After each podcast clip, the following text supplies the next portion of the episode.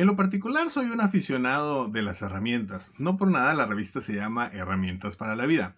Pero ¿sabe usted cuál es una de mis herramientas favoritas? Se la presento.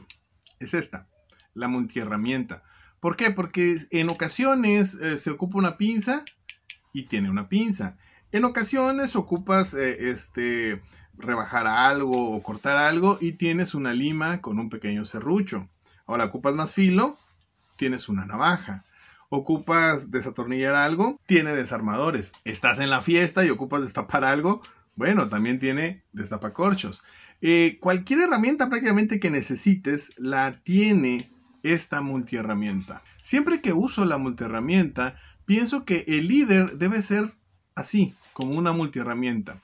¿Por qué? Porque su trabajo principal es resolver problemas. Su trabajo principal es adaptarse, ser flexible, estar preparado para lo que se viene. Así es que la próxima vez que vea una de estas o utilice una de estas, recuerde que esta es la chamba del líder. ¿Qué tal? Mi nombre es Israel Alvarado y bienvenidos a un nuevo episodio del podcast de Herramientas para la Vida.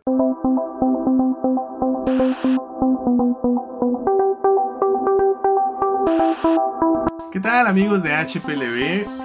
Un gusto estar con ustedes. Miren, estoy guardando la, la multiherramienta aquí en su estuchito. Vamos así para que no se vea, no se vea la marca, pero miren qué suave. Te la pones en el cinto y donde quiera que lo ocupes ahí está disponible.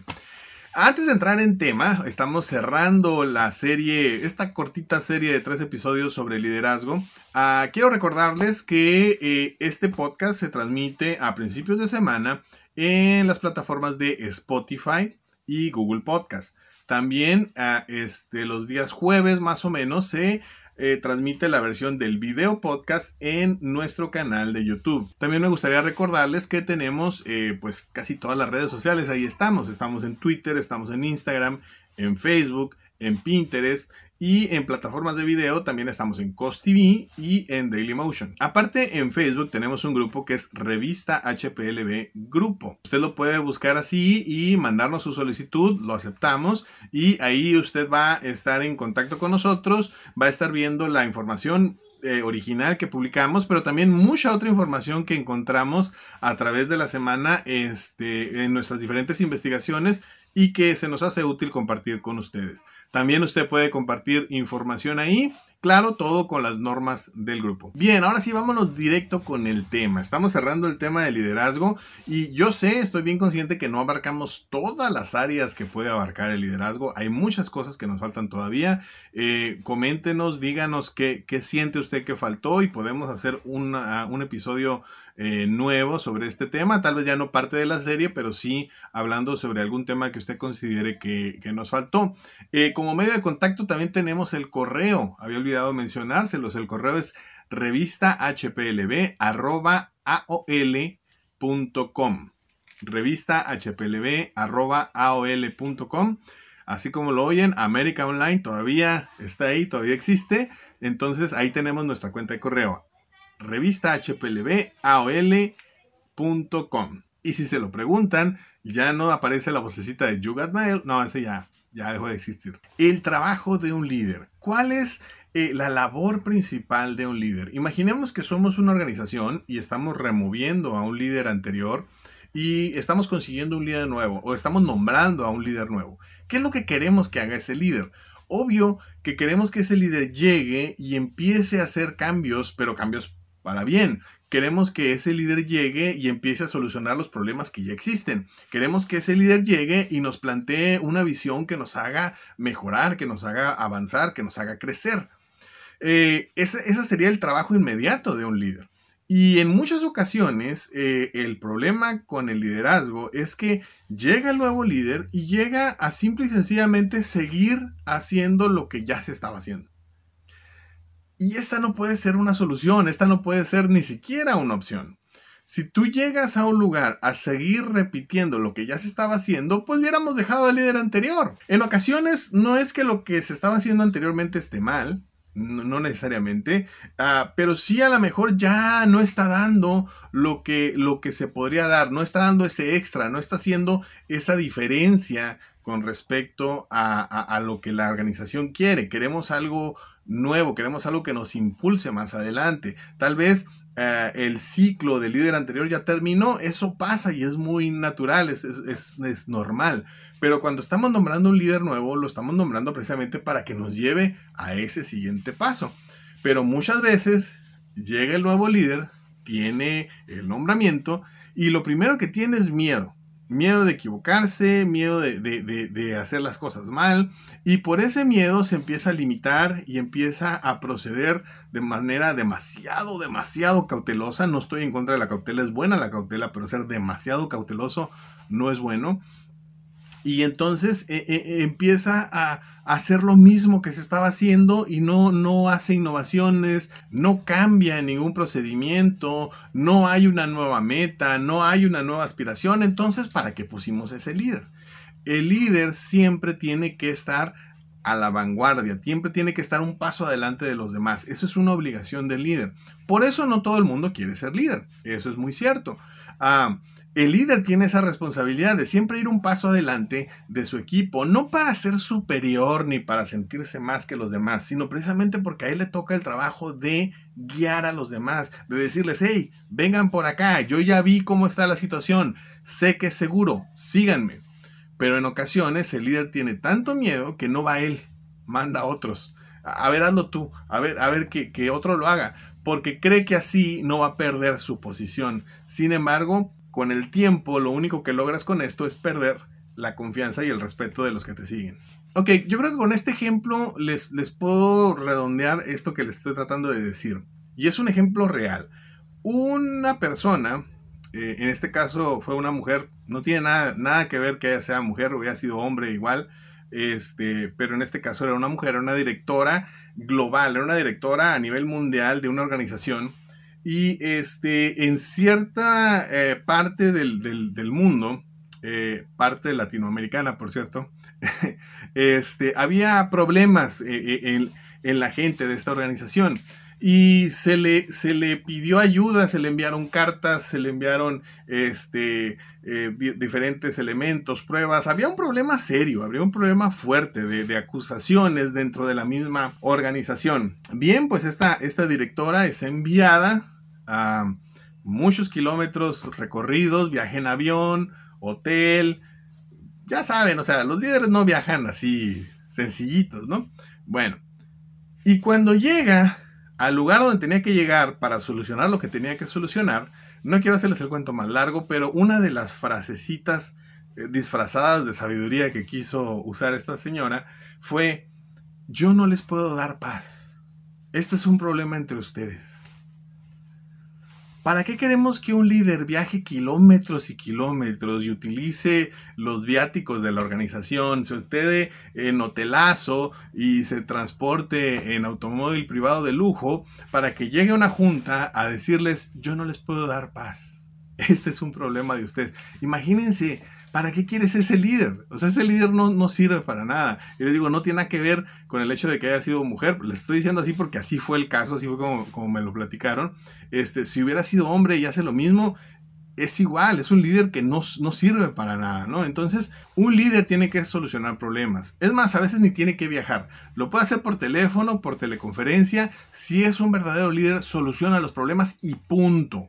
No anda con, ay, es que yo no puedo, yo no quiero quedar mal ni con unos ni con otros. Esa es una característica de mediocridad, no de liderazgo. Bien, y aclarado este punto, eh, no solamente esta es la chamba del líder, el líder también tiene que este, hacer otras cosas y son muchas, pero yo siento que la más importante es preparar el camino para cuando él tenga que pasar la estafeta. Eso es bien importante y eso es algo que no se hace. Por eso me gustaría hablar de este punto, porque de los otros eh, hay mucho material, pero de este que les voy a decir he encontrado muy poco.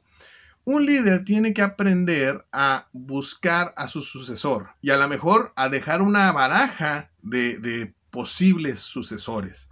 Ah, cuando un líder quiere ser don mandamás y quiere tener siempre las riendas en sus manos y no prepara a nadie para que eh, lo, supla en el momento en que él se vaya, porque todos los líderes se tienen que ir, entonces estamos teniendo un líder a medias. A lo mejor es visionario, a lo mejor tiene el don de mando, tiene muchas cosas como líder, pero no prepara a su sucesor le falta ese, ese detalle para ser un líder completo. Esto lo he visto en la práctica en muchas organizaciones, sobre todo en organizaciones familiares. Cuando es el papá el que fundó la empresa, es el papá el que fundó el negocio, la organización, la escuela, la universidad, pasa mucho, ¿no?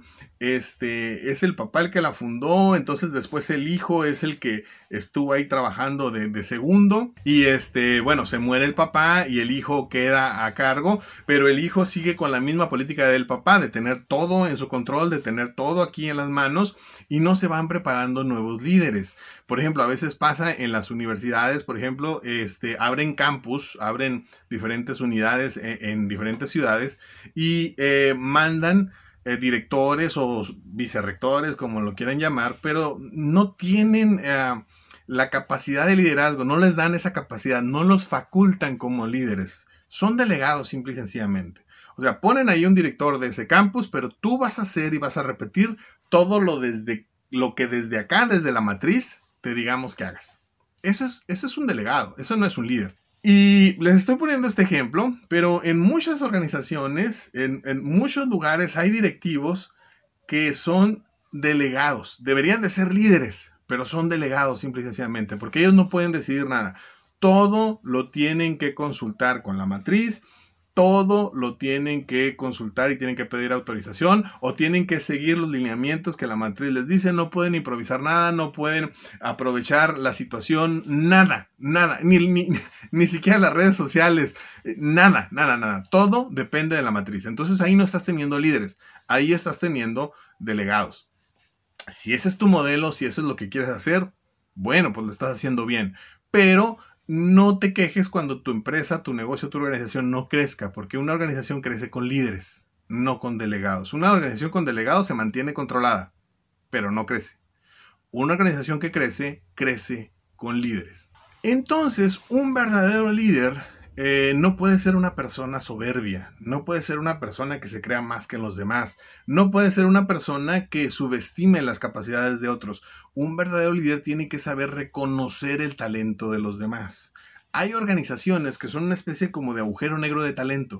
O sea, captan talento y, ese, y, esa, y esa gente con talento que llega ahí, en lugar de crecer y desarrollarse, no, la agarran, la comprimen, la pachurran, la, la, la reducen a su mínima expresión y no lo dejan ser no lo dejan realizarse. Ese es un agujero negro de talento y hay organizaciones, cuidado, hay muchas organizaciones que son así.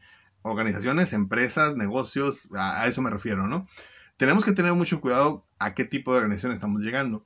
Y hay otras organizaciones, porque sí las hay, donde son semillero de talento. O sea, llega una persona, lo, lo, preparan, lo, lo, entrenan, lo facultan. Escuchen bien que he usado varias veces esta palabra.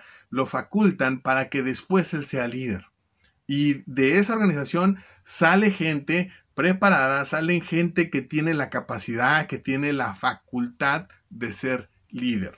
Vuelvo a repetir esta palabra, facultar. Y aquí quiero hacer este paréntesis para que se comprenda bien. Se ha usado mucho en, últimos tiempos la palabra empoderamiento. Esa palabra viene del inglés, de la palabra empowerment. En inglés funciona bien esa palabra, en español no.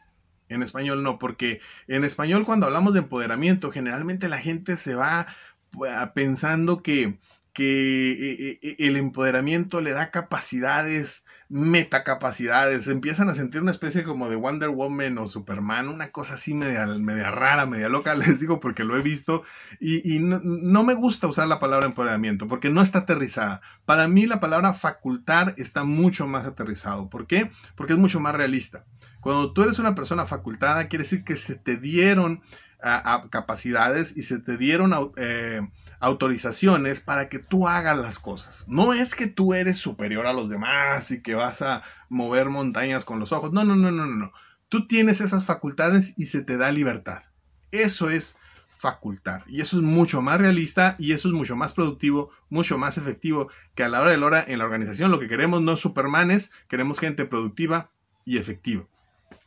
Entonces, para el liderazgo es mucho mejor una persona facultada que una persona neurótica que se cree Superman porque está empoderada, ¿no?